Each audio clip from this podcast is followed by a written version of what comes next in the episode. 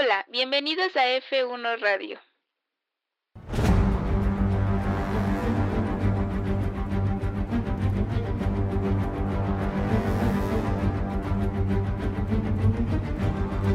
¿Cómo están? Sean muy bienvenidos a F1 Radio.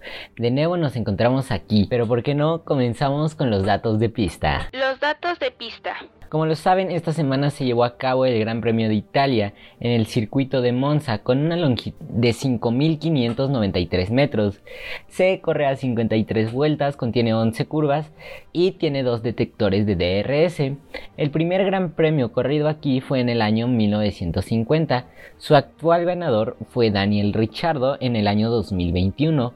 Un dato interesante es que se construyó en 1922 en solo 110 días. Ahora pasemos a F1 Radio te informa. Tras la muerte de la reina Isabel, la Fórmula 1 en la práctica 1 se causó un minuto de silencio para mostrar respeto hacia la corona real. También en la práctica 3 y clasificación se, se dio a conocer que Albon no podría correr por problemas de apendicitis y fue reemplazado por Nick DeVries que también obviamente es neerlandés. Como chisme especial les traemos que Red Bull anunció que no habrá una alianza entre Porsche y Red Bull.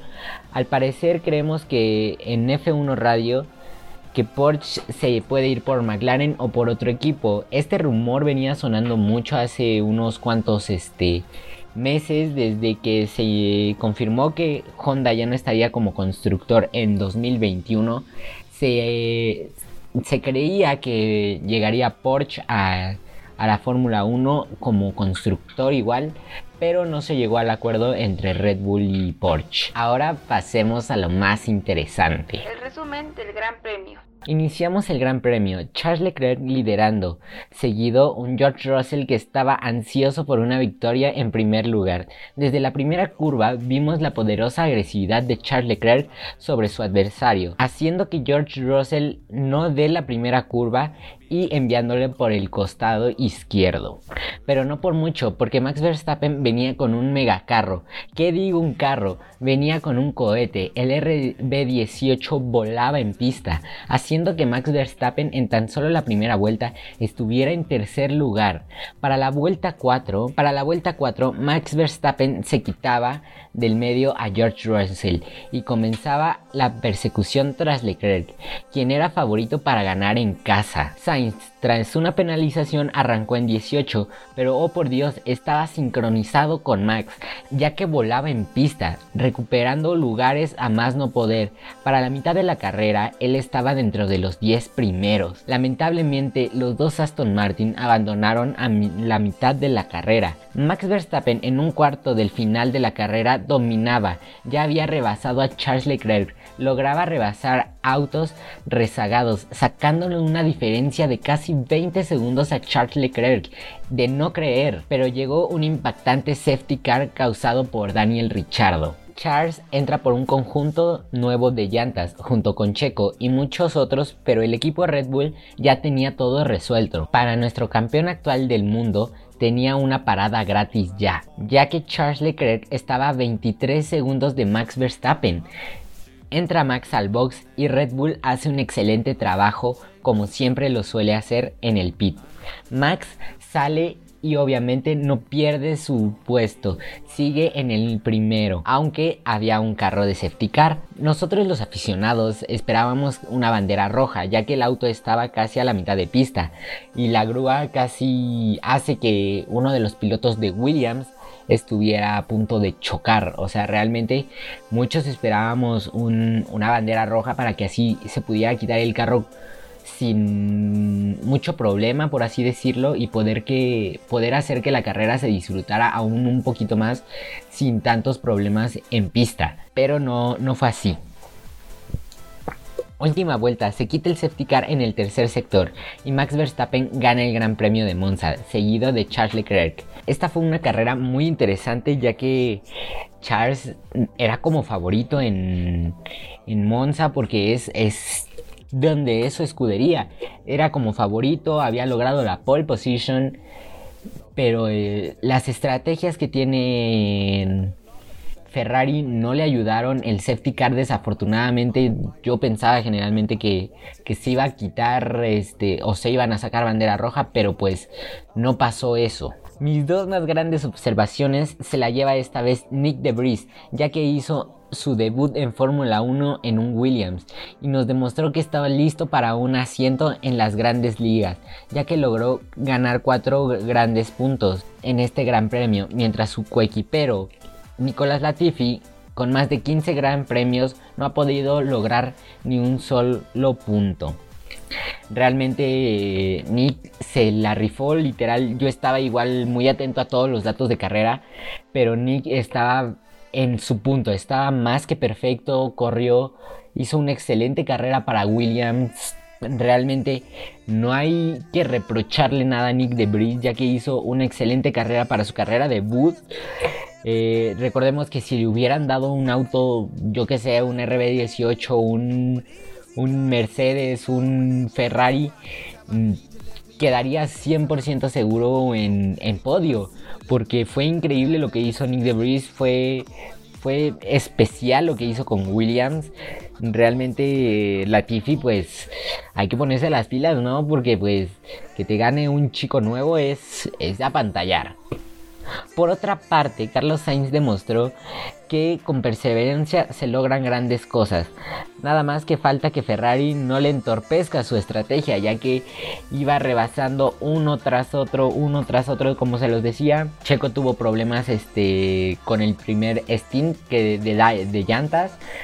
Tuvo que cambiar tempranamente a llantas este, duras. Realmente fue este, que Sainz aprovechó mucho todo lo que había en la pista, logró quitarse a varios corredores de pista, fue muy bueno sus rebases, entonces creo que las, los dos premios se los llevan entre Carlos Sainz y Nick de Debris que hicieron un excelente trabajo para ambas escuderías.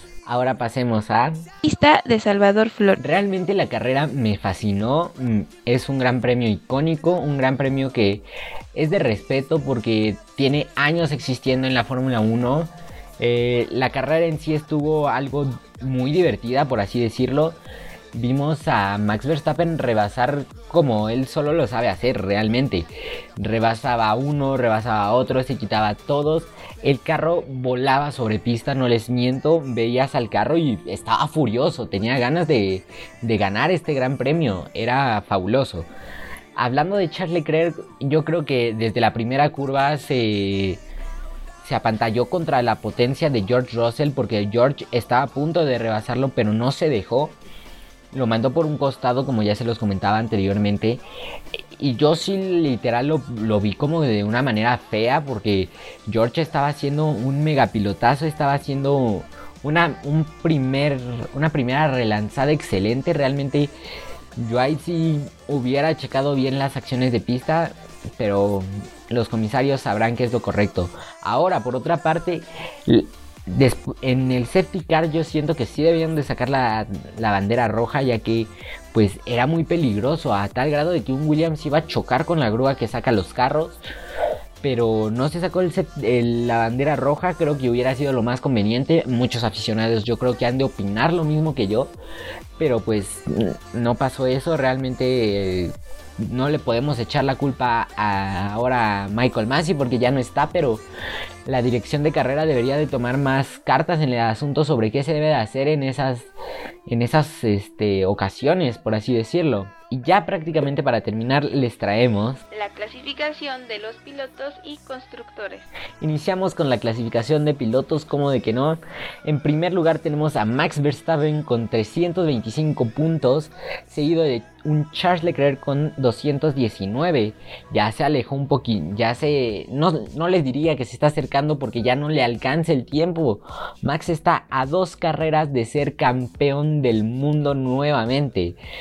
Después le sigue Checo Pérez con 210 puntos. Le sacan 9 puntos a Charles, le saca 9 puntos a Sergio.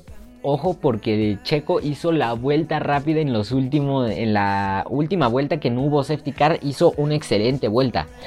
George Russell eh, tiene ahorita mismo 203 puntos, se acerca a los punteros. Aguas con George.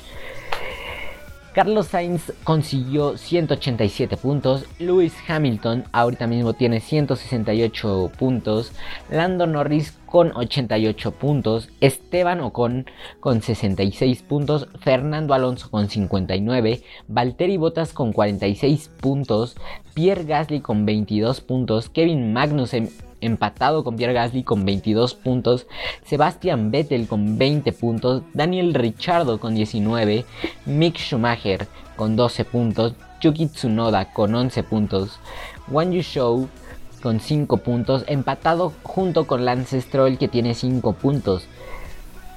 En el número 19 está Alexander Albon con 4 puntos y en el número 20 se coloca Nick DeBris con esos grandes puntos.